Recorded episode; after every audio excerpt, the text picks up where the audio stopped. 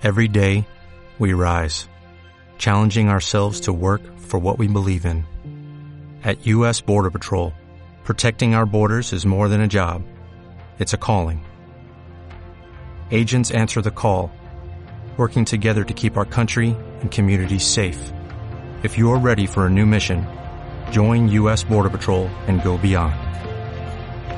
Learn more at cbp.gov/careers. Bienvenidos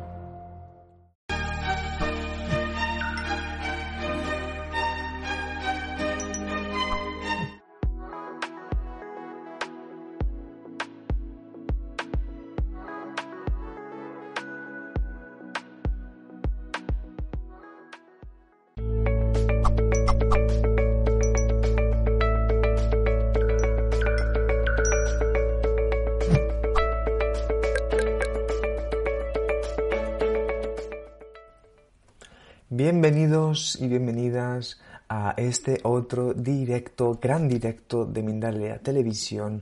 Estamos aquí en el Congreso Energías Espirituales y estamos ya, estamos ya, sí, estamos terminando, estamos hoy con nuestro último directo con una persona muy especial, por eso especialistas. En este caso os recuerdo, antes de pasar con nuestra especialista, os recuerdo varias cosas. Son directos en riguroso, perdón, eh, o sea, en riguroso directo. Estamos también retransmitiendo desde la multiplataforma. Y eh, para más información, ya saben que pueden encontrarla en www.mindaliacongresos.com. Tres W, eh, lo he hecho de broma. Y ya saben que mi nombre es Mani Mellizo, el equipo siempre de Mindalia está presente y tenemos el gusto de poder cerrar este directo con Julia Pérez Videla, que nos va a hablar, ojo, escuchen, de viviendo la espiritualidad en la cotidianidad.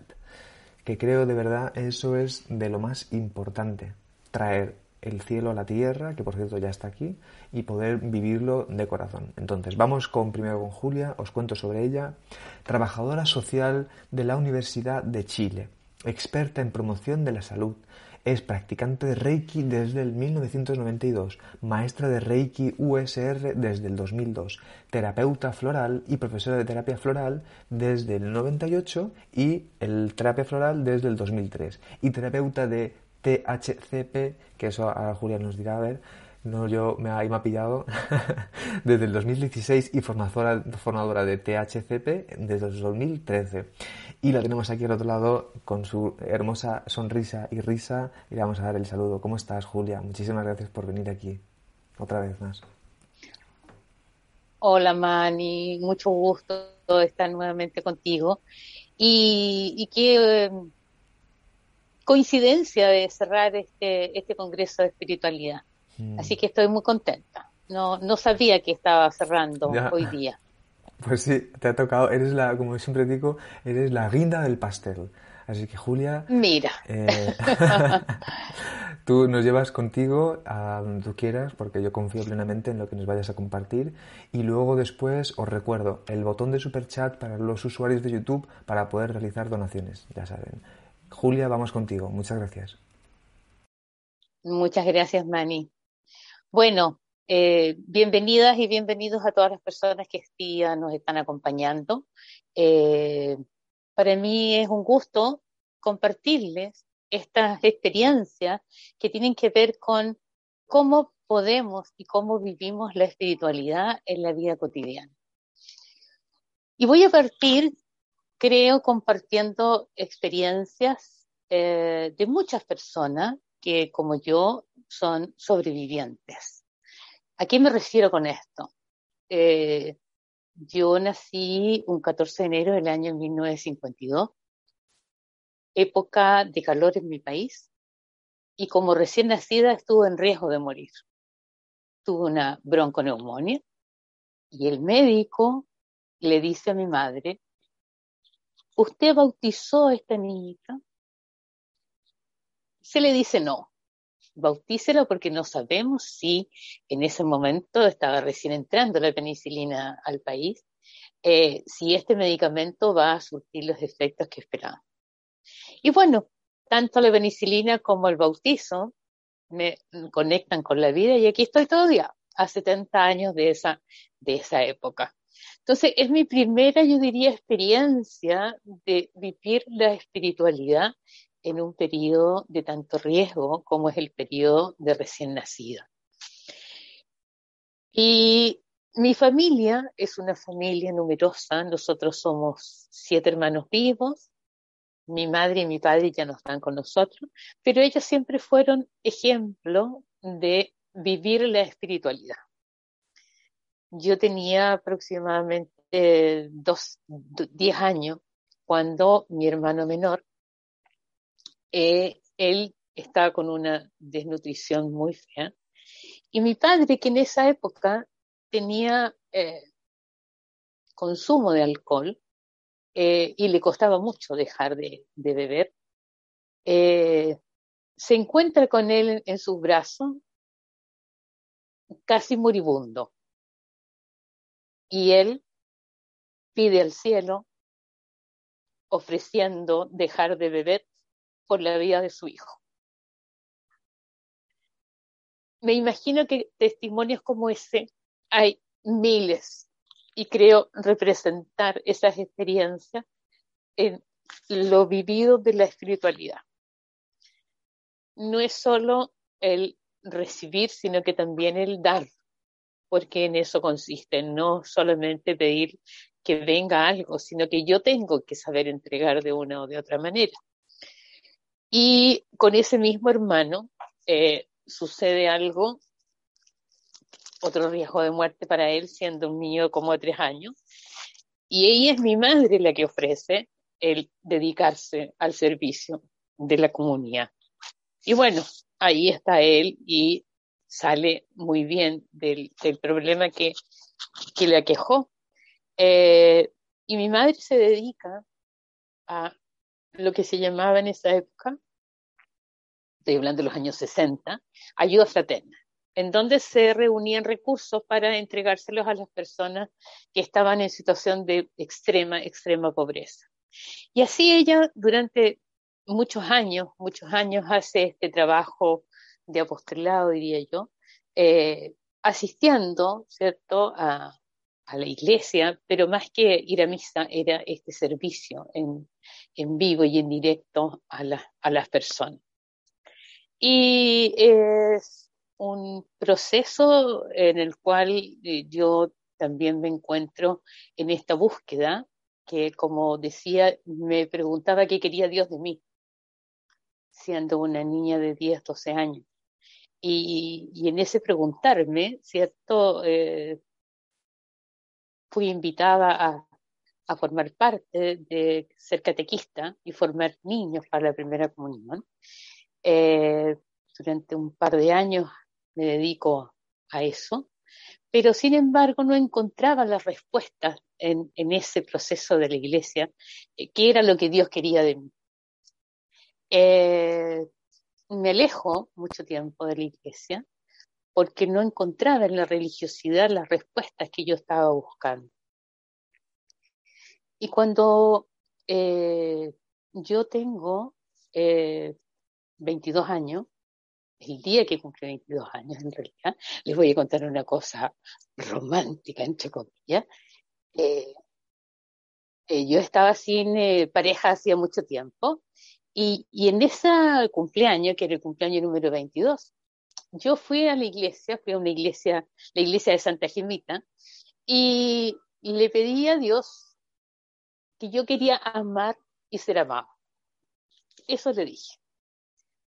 Eso fue un día 14 de enero, fecha de mi cumpleaños, y a lo mejor no me van a creer ustedes, pero el día 26 de enero yo me encuentro con el que hoy día es mi marido. Fue un, un regalo. Yo no andaba con el vestido novio en la cartera, pero fue un encontrar a la persona con la que iba a compartir toda mi vida. Y fue con él con el que pudimos hacer aporte a los jóvenes de la comunidad donde nosotros vivíamos eh, formándolos en lo que era el proceso de la confirmación. Eh, fue muy lindo el poder vivenciar con ellos el elaborar una obra de, con la música de Jesucristo Superestrella, con la parábola del sembrador. Fue un trabajo comunitario de los chicos y chicas que tenían entre 15 y 20 años, eh, con la música, los chicos que eran más bien eléctricos, las luces, eh, el, cómo diseñamos un cierto tipo de vestuario con el que después ellos hicieron su, confirmación.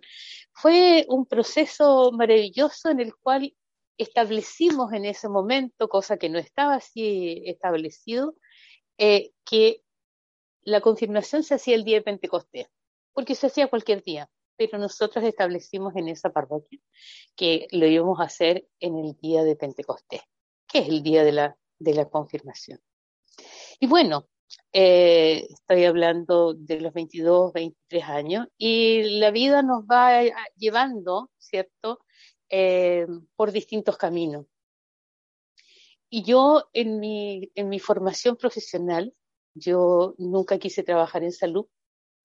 Eh, habría acudido a dos o tres ramos que eran obligatorios relacionados con salud. Y cuando yo entré a trabajar, postulé para un servicio que estaba en el Servicio Nacional de Salud, pero que eh, era para el área de personal y bienestar. ¿Quién me iba a decir a mí que ese lugar se iba a cerrar al cabo de un par de años? ¿Y qué pasó? La vida me llevó ¿dónde? A trabajar en salud. Entonces los caminos de Dios dice que son increíbles que uno propone, pero Dios dispone, y soy testigo de eso. Y fue una manera de vivir mi profesión de trabajadora social desde un lugar donde la necesidad de las personas era tremenda en, en el sentido material. Estamos hablando del año 80, donde la desnutrición en nuestro país era muy grave, y, y ver niños desnutridos grado 3, como los niños biafranos, era, se partía el corazón. Sin embargo, el poder ayudar a veces con una palabra de aliento y de acogida, la persona se iba de la oficina y te decía gracias. Y tú decías, pero gracias, ¿por qué? Porque me escuchó, porque me acogió. A veces era, en esa época se podía hacer, y yo fumaba, eh, a veces el ofrecer un cigarrito, la persona que tenía ese deseo y no lo podía eh, proveer, se iba contenta por haberse fumado un cigarro, o un café, o un té, etc. Entonces, el, el vivenciar mi profesión en ese servicio de las personas que tenían tanta necesidad fue una tremenda oportunidad. Feliz trabajando en consultorio, sin embargo, yo insistía en que los hospitales para mí terrible, o sea, el olor de los hospitales a mí, me, liquidaba. Y en el año 90, fíjense ustedes, que yo sufro una parálisis facial muy grande, estuve seis meses con licencia médica, me sacaron, me sacaron del trabajo, eh, yo trabajaba a nivel de la dirección del servicio, y curiosamente, han decidido que yo, eh, mientras estoy con esta licencia, que yo vaya a trabajar al Hospital Barros Luco, eh, iniciando el trabajo de, en el servicio de oncología ambulatoria. Integro un, un grupo muy lindo y he vuelto con esta parálisis facial y me he encontrado con una colega que pensando en esta parálisis me dice, eh, oye, hay una farmacéutica, me dice, que hace una cosa con las manos, ¿por qué no vamos a hablar con ella? Y gracias a esta parálisis facial, que algo se me nota todavía en mi lado derecho, hablo con Francisca y con que me encuentro y me regala la vida, me regala Reiki. Y entonces hago mi primer curso de Reiki, tuve que juntar platita porque no era, no era económico para, para en ese momento. eh, tiene un valor general. Y es cuando desde el darme Reiki, el vivenciar en la práctica de Reiki, me cambia notablemente la vida. Lo que tú decías es como tener el cielo en la tierra. Y es Reiki esta herramienta con la que me levanto habitualmente todos los días dándome una sesión de Reiki diaria o enviando Reiki a las personas que lo necesitan, apoyando procesos de vida, así como también procesos de muerte. Eh, una de las cosas más increíbles que a mí me pasó fue apoyar a alguien a bien morir con Reiki. Eh, el papá de un amigo de mi hermano, hermano absolutamente agnóstico que no cree en nada, pero me pidió que fuera a ver al papá de su amigo. Y este, este proceso con este señor, eh, cuando yo llego, él estaba, había un sonido cultural muy fuerte, él estaba en la agonía, estaba con oxígeno, y yo le doy reiki. Y la hija empieza a darse cuenta cómo la respiración va variando, va cambiando, eh, y cada vez va siendo más lenta, cada vez va siendo más queda, cada vez esa respiración em, va siendo con más paz. Y ella eh, le pido yo que llame a su madre y a su hermano y terminan acompañándolo. Y es la primera vez que yo veo morir a alguien.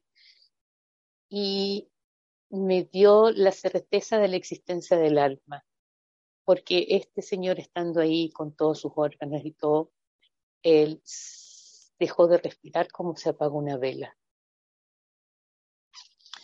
Y son testimonios de mucha gente que hemos acompañado a bien morir cuando le hemos dado o mandado Reiki. Tuve el honor de acompañar a mi madre, a mi padre a bien morir, apoyándolos con Reiki, a tías, etc. Y, y el, hecho de, de poder tener una herramienta de este nivel te permite realmente acompañar tanto en la vida como en la muerte. Pero no solo en las cosas extraordinarias, sino que en cosas que mi madre se reía mucho de mí me decía, pero ¿cómo está gastando energía, mi hijita, en algo que se puede hacer de otra manera? Por decirte algo. Una botella que no se abre. Entonces, no se preocupe, mamá. Y yo le daba reiki a la botella. Y al cabo de un ratito, y se abría. Y, pero por favor. Mi padre un día haciendo esto con mariscos, ¿eh? unas almejas que no se le abrían y no se le abrían. Y yo le digo, déjeme la almeja y le pongo las manos a la almeja. ¡Ah! Cosas como esa que tú dices, pero, pero ¿cómo? Bueno, porque está para eso, para que tengamos una vida más fácil, para que nuestra vida sea más feliz, sin complicarnos la existencia. Y fue así como esta, herramienta maravillosa de Reiki me llevó eh, tres años después que yo me inicié en Reiki a hacer un segundo nivel, porque tengo dos hijas y en ese momento una iba en la mañana y otra en la tarde. Y yo estaba desesperada, no habían teléfonos en esa época. Y decido hacer este segundo nivel de Reiki que me permitía enviarle Reiki a distancia a las dos y me libero de esa preocupación y de esa tensión. Entonces yo todos los días les enviaba Reiki a las dos para que pudiera estar protegidas de una o de otra manera. Entonces, mi vida ha transitado gracias a estas situaciones de enfermedad, como desde que nací, eh, llevándome a caminos que ni siquiera yo los tenía, no los tenía pensados. Y así, en el año 98, eh, yo ya tenía seis años de practicante de, Reiki, eh, me encuentro con las flores, me encuentro con la terapia floral. Eh, tenía una rosácea muy fea y comenzaron a hacerme tratamiento y yo dije, no, yo tengo que eh, aprender esto porque me, me, me encantó. Y, y, así fue como descubrí el pensamiento de Bach. Eh, los postulados que él plantea, ¿cierto? Que somos alma, lo primero, almas invencibles e inmortales. Imagínense el tremendo concepto. Y, poder tener acceso a las esencias florales, ¿cierto? Aquí hay un frasquito de, una de las esencias, eh, que nos permiten elevar esas cualidades del alma, elevar nuestras vibraciones cuando nosotros estamos en desarmonía. Y son las gotitas las que van elevándonos sin tener que nosotros ponerle cabeza. ¿Ya? Porque muchas veces hacemos tratamientos con la cabeza, escriba mil veces, voy a ser feliz, etc. Y con las esencias florales lo que ayudamos a que la persona desde su darse cuenta en el proceso terapéutico, con las flores entonces ayudamos a que viva esa experiencia desde el alma.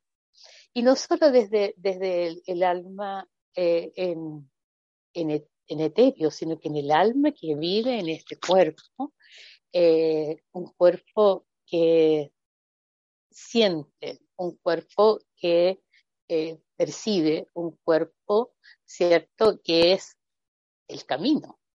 Sin este cuerpo como espíritu no podríamos nosotros tener estas experiencias de tal forma que es a través del cuerpo que lo tengo que cuidar, ¿cierto? Para poder tener estas experiencias que son terrenales, pero eh, de carácter eh, más bien espiritual.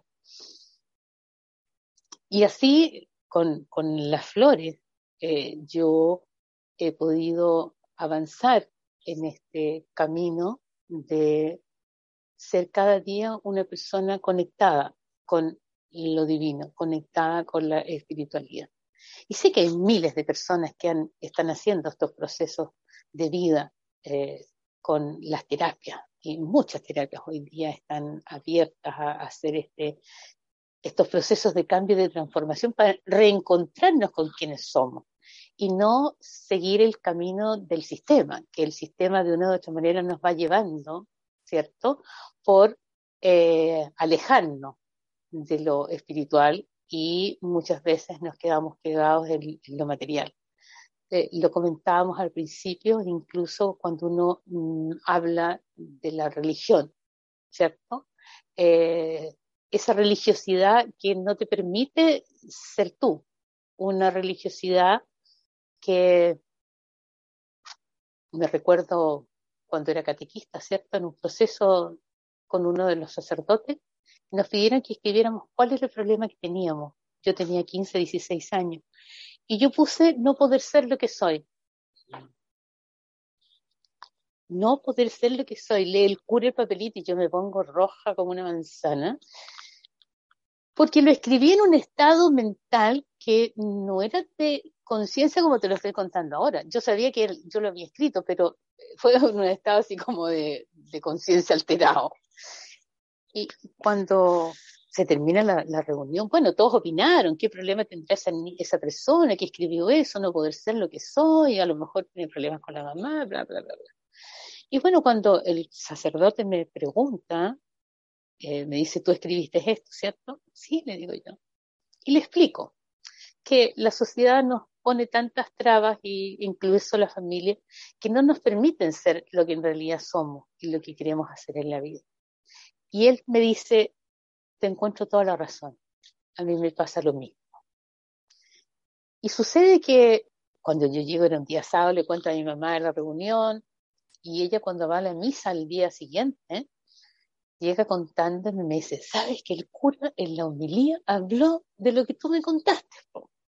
Y hizo toda una homilía de esto de que nos cuesta tanto ser quienes somos por las distintas situaciones, etcétera. Y fue un, decir, wow, o sea, fue, un, fue como un despertar eh, esa frase que me, que, que me nació.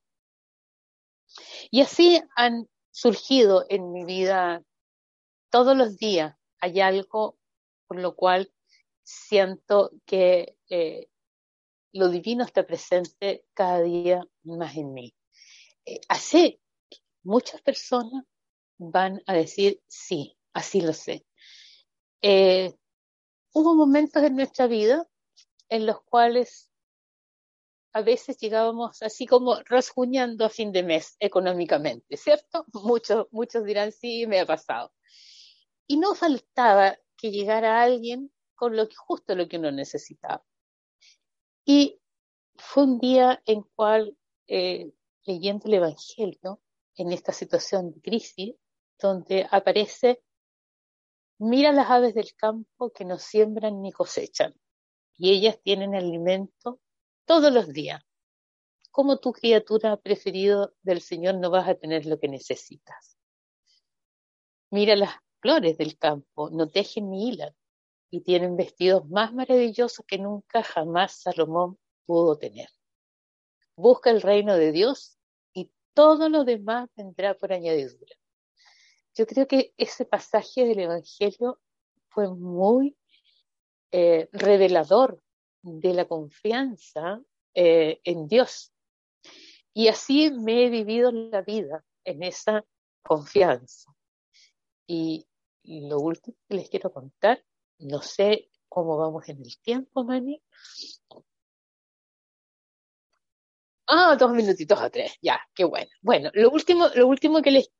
Ah, perfecto. Bueno, lo último que me ha pasado, eh, yo tuve que dejar una casa donde vivía en Santiago, obligadamente, no porque yo quisiera, y con mi hija mayor me dice, vivamos juntas y vamos a comprarnos una casa, pero una casa fuera de Santiago. Y así encontramos una casa preciosa, aquí mirando el mar, el río, preciosa. Y fíjate que haciendo los trámites del banco para completar el préstamo y todo, el banco decide no dar el préstamo porque hay unas dificultades de salud de mi hija. Atroz, ¿qué va a pasar? ¿Dónde nos vamos a ir? ¿Qué va a suceder? Habíamos dejado Santiago, ¿cómo, qué, posibilidades había? Pero como eh, Dios es tan grande, fíjate que la, el sitio que es colindante con esta propiedad donde estamos nosotros ahora, los mismos dueños de esta casa lo vendían y lo vendían en una cantidad suficiente que nosotros teníamos disponible como para poder comprar. Y entonces se nos ha transformado, ellos nos vendieron este terreno, ya lo tenemos comprado, ya compramos la casa que empezaron hace dos días atrás a hacer las bases para poder instalar una casa que vamos a, que ya compramos también. Imagínate que esto que se transformó de un problema de no poder tener acceso a un crédito que se iba a pagar en 30 años,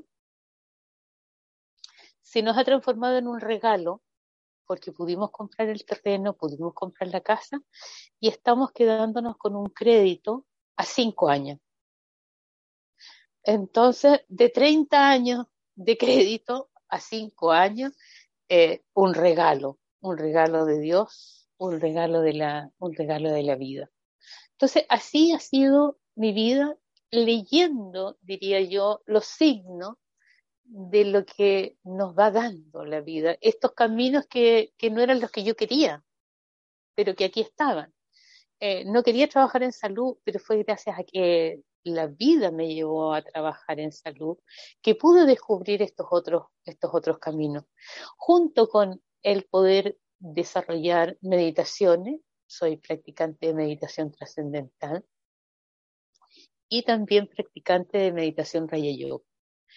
Dos meditaciones que vienen de, Oriente, pero que me han reconectado con el ser que soy, eh, practicándolas en lo cotidiano.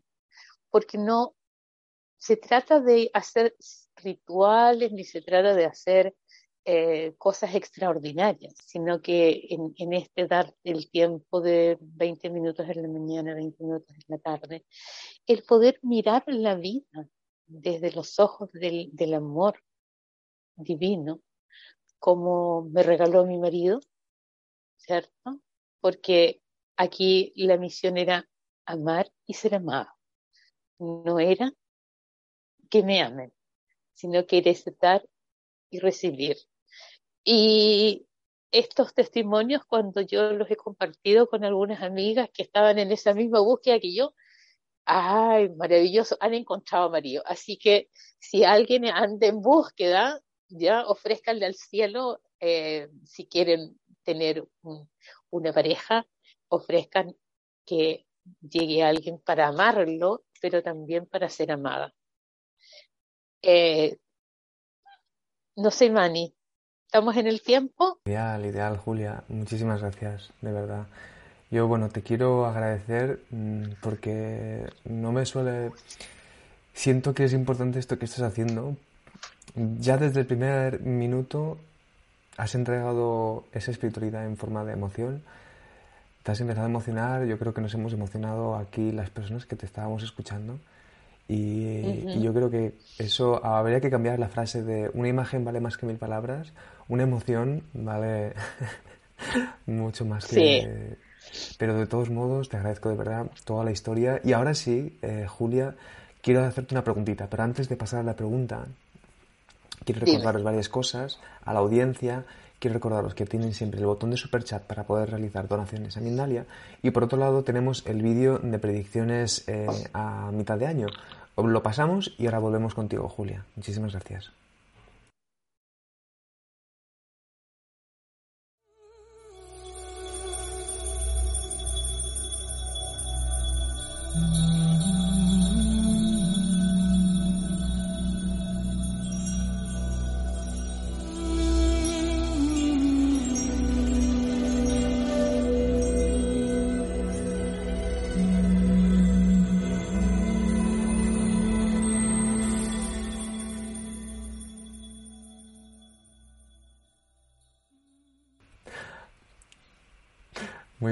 Estamos aquí de nuevo con Julia, hermosa Julia, de verdad. Julia Pérez Videla, os recuerdo también, los enlaces pertinentes de Julia están en la descripción del vídeo.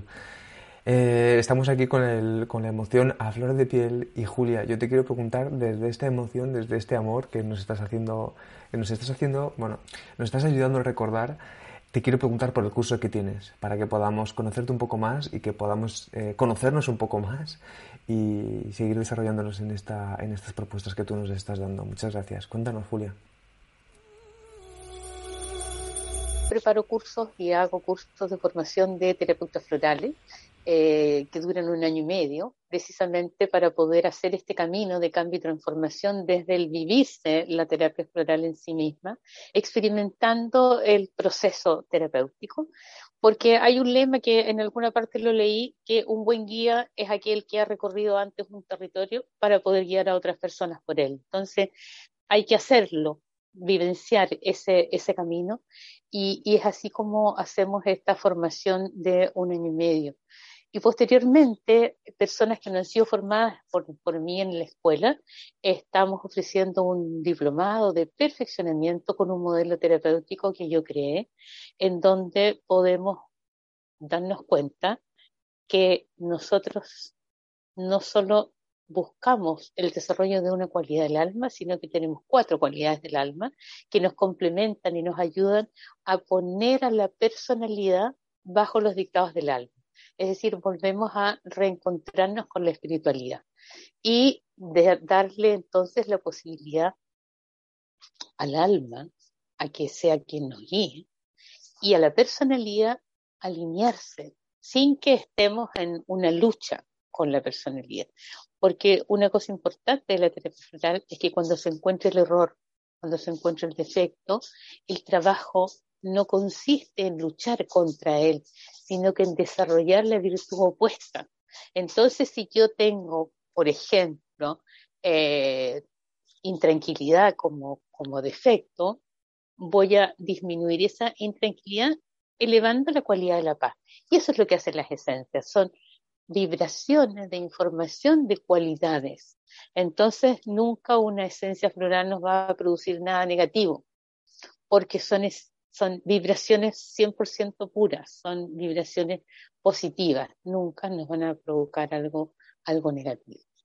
Y, y en ese proceso de ayuda para el autoconocimiento de la persona eh, es que hacemos estas dos formaciones, aparte de los cursos de Reiki. Y te aclaro lo de THCP. THCP es la terapia holística del campo del pensamiento que nos ayuda a desprogramar desde el origen de un problema que puede estar radicado en la vida presente, en el nacimiento, en la vida intrauterina, en la concepción o en vidas pasadas. Y, es un trabajo muy preciso que nos lleva a descubrir dónde se ocasionó el drama, dónde se ocasionó el problema. Y algo muy importante con esta terapia de la PHCP, que también formo practicante, es que lo primero que hacemos es identificar el problema y evaluar si se puede trabajar con esta técnica, cosa que no se hace en otras terapias. Entonces, si podemos trabajar con esa terapia, avanzamos evaluamos si está la persona en la voluntad de sanar, increíblemente la gente dice sí, 100%, y resulta que están a un 10%, si está activado el proceso de autosanación y cuánta conexión tienen con su yo superior, cuánta conexión hay con el alma. Entonces, son terapias que formamos y enseñamos en nuestra escuela, que están orientadas precisamente al desarrollo del el alma en compañía con la personalidad, pero siendo las personas que somos y estas seres espirituales que estamos encarnados en esta tierra. Julia, muchísimas gracias. Vamos a dejar los enlaces en la descripción del vídeo para que puedan entrar en contacto con Julia Pérez Videla. Y yo te quiero comentar antes de que pasemos a las preguntas, estaba pensando justo en este momento, digo, esto eh, hay una sincronía muy fuerte porque yo fíjate que nunca he estado en contacto con, nunca, me refiero tan en profundidad como podría estar ahora con la terapia floral, entre otras cosas de lo que tú estás compartiendo. Y justo hace unos días una amiga, que por cierto está aquí ahora, Laura Paulina, me está, está ayudando también con el trabajo floral. Entonces me parece súper oportuno que pases por aquí y nos hables de todo este trabajo. Y de hecho hay varias preguntitas que van a ir sobre ello. Así que... ¡Ay, qué bueno! Vamos si quieres con las preguntas. Julia, un placer escucharte. ¿Y preparada? Vamos. Tú siempre preparada, así que no sé ni por qué te pregunto. ok, vamos a ver entonces, mira, eh, Julia, la primera pregunta, Nelvis Zayas, hola Nelvis, desde YouTube y desde Colombia te pregunta. Julia, mi madre estaba recién operada de cáncer y estaba muy grave. Ella da voto del Señor de los Milagros y yo vi a alguien alejarse de ella y sentí que tenía que tenía madre. Puntos suspensivos. Siempre, ok, pasaron nueve años y al día que ella murió yo le tenía cargada y ellas nos reunió para orar. Y a los diez minutos murió. ¿Qué me podéis decir de esto? Qué maravilla que haya obtenido la posibilidad de acompañar a su madre en un primer momento, ¿cierto? Que sobreviviera a esa posibilidad y después estar con ella acompañándola a bien morir. Eh, yo creo que es un privilegio que uno tiene cuando logra hacer ese acompañamiento con sus padres o con quien sea. Eh, me alegro mucho por ti. Ok, vamos con la siguiente pregunta, Julia. Muchas gracias. Mira, eh, Leiber Sánchez desde YouTube y también desde Colombia te pregunta, ok, eh, por ejemplo, ¿qué esencia floral, floral, según tú, podríamos utilizar para mantener nuestra vibración alta, como tú la mantienes? A ver, eh, de partida yo diagnostico cuál es la personalidad floral, porque esa personalidad floral representa la cualidad que yo tengo y que vengo a desarrollar en complementariedad con otras tres cualidades más. Entonces, en la medida en que yo estoy en mi centro, ¿cierto? En la medida en que yo estoy desarrollando esa cualidad del alma, va a ser más difícil que yo pierda la desarmonía. Eh, muy cortito les cuento, hay tres grupos de 12 personalidades. Entonces, el, el primer grupo viene a desarrollar la cualidad del perdón, la compasión, la bondad y la fortaleza. Ese es un grupo. El otro grupo viene a desarrollar la alegría del perfecto servicio a la humanidad, la paz y la tranquilidad, la sabiduría y la comprensión. Y el tercer grupo viene a desarrollar la tolerancia, el valor y coraje, la estabilidad y el amor. Entonces, son esas cualidades en la medida en que yo voy desarrollándolas, cada día se hace más difícil entonces que yo pierda mi eh, mi centro, que pierda la, estabilidad. Y entonces así, tomando aquellas esencias que son las las que me corresponden a mí, voy elevándolas gotita a gotita. Si ella quiere, me escribe y eh, podemos tener una conversación y saber, la puedo ayudar sobre su personalidad floral. Oh, interesante. Aquí nos estás, abriendo un, abanico eh, muy grande, ¿no? Porque son 12, 12 y 12. O sea, mm, muchas personalidades. Habría que, sería muy interesante ver eh, ese trabajo, ¿no? Y ver cómo podemos eh, trabajar con eso. Mm. Julia, vamos con otra preguntita. mira, aquí Jessica Rodríguez desde Facebook te pregunta, y desde España te pregunta, ¿Cómo integras, Julia, el Reiki y la terapia floral? Y luego te pregunta, ¿se puede hacer una terapia floral a distancia? Gracias. Sí, o sea, estamos haciendo hoy día terapia floral online. Es decir, porque el proceso de la terapia floral pasa por un proceso de entrevista, que es el proceso terapéutico, que es la parte en la cual eh, el 50% de lo que vamos a trabajar con la persona, ¿cierto? Tiene que ver con el autoconocimiento. Y el otro 50% son las esencias florales, ¿sí? Eh, ¿Cómo integro Reiki con la terapia floral?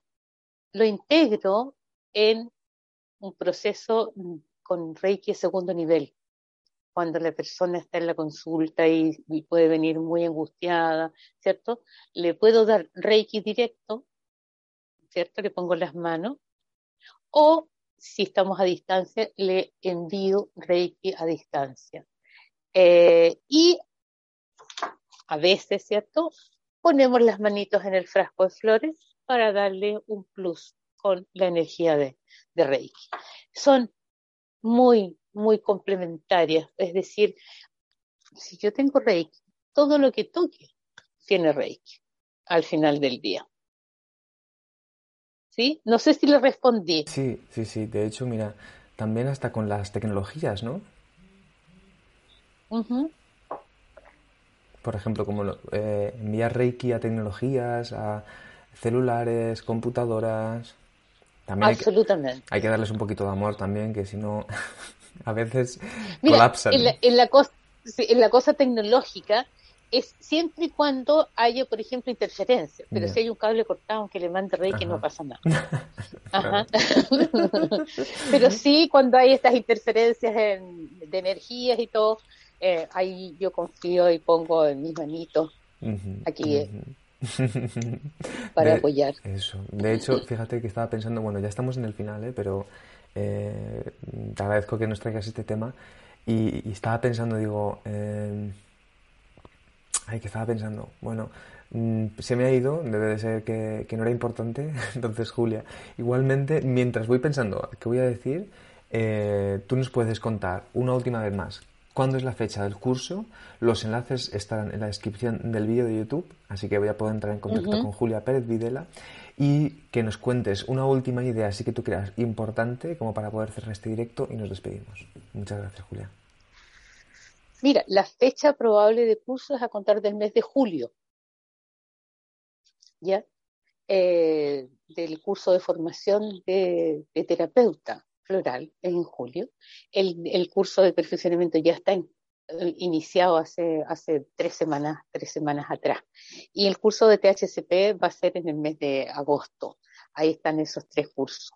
Eh, creo que es muy importante que podamos estar despiertos en términos de darnos cuenta de cómo el universo, Dios, la vida, la naturaleza, nos están hablando todos los días, nos están mostrando, nos están dando señales que si podemos estar con una mente calmada, con una mente neutral, vamos a poder saber escuchar qué es lo que nos quiere decir para dónde va mi vida.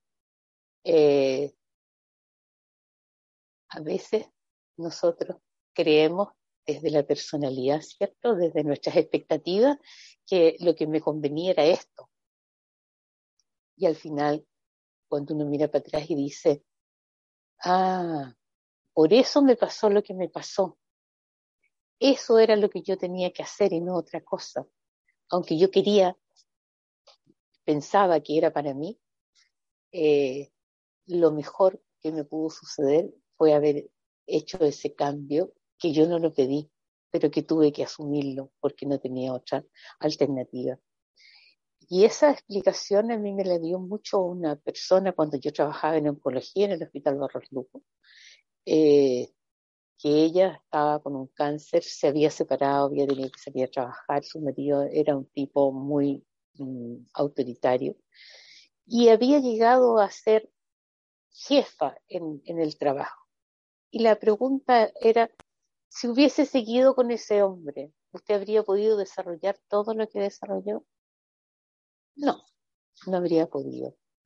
Entonces era agradecer de alguna manera a la vida el que eh, ese cáncer y esa separación le habían ayudado a ser mejor y ser quien era. Y una última reflexión, también recordándome el trabajo en el Hospital Barros Luco, fue acerca del perdón. La, la, la pregunta era cuando habían estas dificultades familiares y usted lo ha perdonado.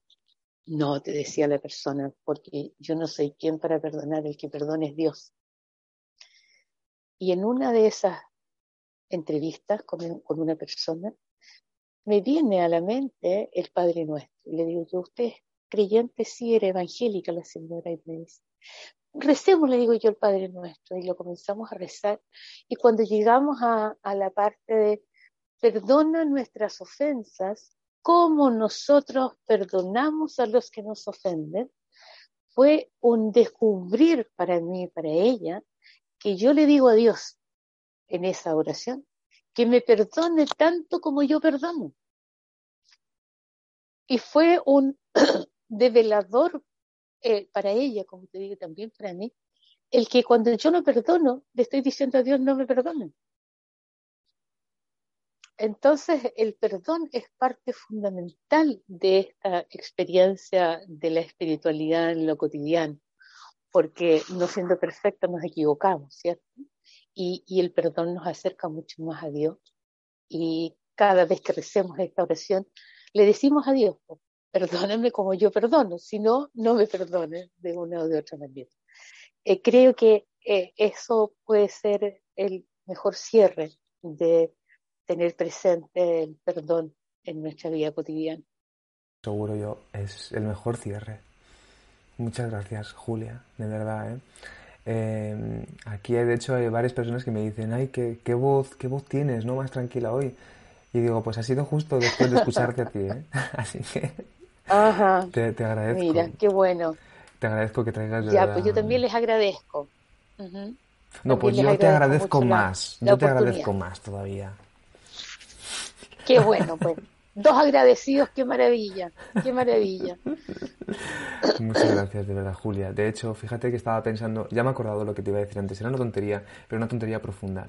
Y era que con el tema del cable, estaba pensando, digo, Mira qué espiritualidad tan cotidiana, ¿no? Que en realidad a veces hay que reconocer qué cosas hay que hacer de forma espiritual y trabajo y que otras cosas, por ejemplo, hay que hacerlas como cualquier ser humano, como por ejemplo esto, ¿no? Cambiar un cable, cambiar las cosas. Hay que creo que esto es muy importante porque puede ser el comienzo de una lo que llaman aquí esto la nueva era, ¿no? Una nueva forma de ver las cosas, que en realidad es la de siempre, que ha sido la más familiar, la más íntima y bueno, con esta historia que tú nos has contado, Mm, yo creo que nos vamos este fin de semana a hacer un proceso, no sé si de perdón o sí, pero de alegría, de coraje, de amor, de transformación y de mucha, mucha emoción. Entonces, bueno, eh, te agradezco que Espero haber representado. Sí, sí. Dime, dime. espero haber representado historias de mucha gente. Eh, no son solo mis historias. Eh, yo creo que hay miles y millones de personas que tienen historias como las que yo he vivido de la presencia de Dios en la vida diaria eh, y no en situaciones excepcionales. Como dice mi marido, la vida está hecha de pequeños grandes detalles. y es eso los que tenemos que saber eh, eh, identificar, Y, valorar. De, de, hecho, se suelen pasar desapercibidos por ser detalles, ¿no? Y parece que son tan evidentes que a veces pasan como y no te enteras. Exactamente, sí. Así que gracias, Manny, por tu, por tu apoyo. Gracias a ti. Un gusto. Gracias a ti por tu apoyo también. Yo espero que sigas viniendo por aquí, que nos sigas trayendo hermosas historias y mucha profundidad. Os recuerdo también a la audiencia, pueden seguir a Julia Pérez Videla. En la descripción del vídeo tenemos los enlaces, por favor. Y os recuerdo también que pueden seguirnos a Mindale Televisión en nuestra página, en nuestras redes sociales, en nuestra página de Mindale Televisión para realizar donaciones y en nuestro canal de YouTube. Y estamos cerrando este hermoso directo con Julia Pérez Videla, es lo que decía, ¿eh? la guinda del pastel, uno nunca sabe lo que se va a encontrar hasta que se lo encuentra y luego de pronto aparece y te emocionas y ya no puedes ir en contra de... No puede, porque no quieres en realidad ir en contra de, lo que estás viviendo. Y te agradezco de verdad que, que, pases por aquí. Muchas gracias. Gracias a Gracias. Gracias a la audiencia también. ¿eh? Espero nos volvamos a encontrar. Sí, sí, por supuesto. Por supuesto, Julia. Muy bien. Ahora tú tienes que vivir el frío, ya hemos hablado antes, no pasa nada. Allá, allá donde estés, aquí estamos en calor, eh, pero seguimos siendo humanos. Ah, sí, de todas maneras. Hay que ayudarse con lo, con lo material, de todas maneras. Total. ¿Cierto? Sí, así es. Pues hermoso fin de semana. ¿eh? Igual para ti, un gran abrazo a todas las personas que han estado acompañándonos el día de hoy. Muchas gracias. Muchas gracias. Un abrazo. Nos vemos en el próximo directo. Gracias por estar aquí. Qué hermoso congreso, energías espirituales. Cerramos. Os recuerdo también que tenemos próximamente el de predicciones a mitad de año. Y con esto nos vamos. Chao. Ok. Chao.